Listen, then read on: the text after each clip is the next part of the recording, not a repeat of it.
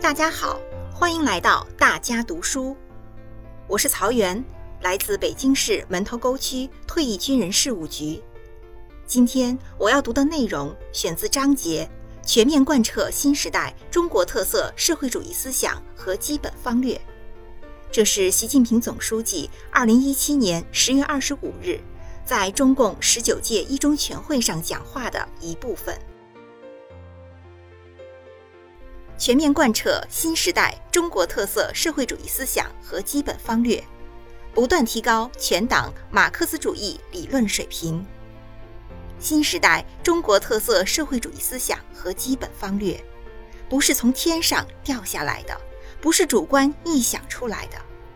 而是党的十八大以来，在新中国成立，特别是改革开放以来，我们党推进理论创新和实践创新的基础上。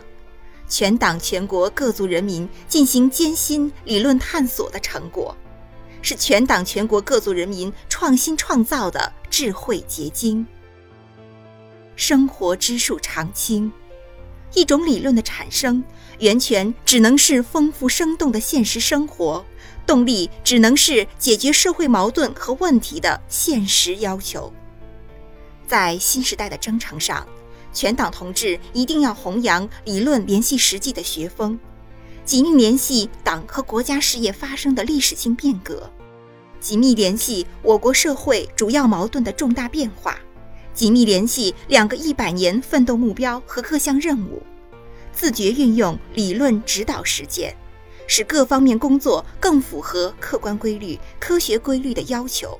不断提高新时代坚持和发展中国特色社会主义的能力，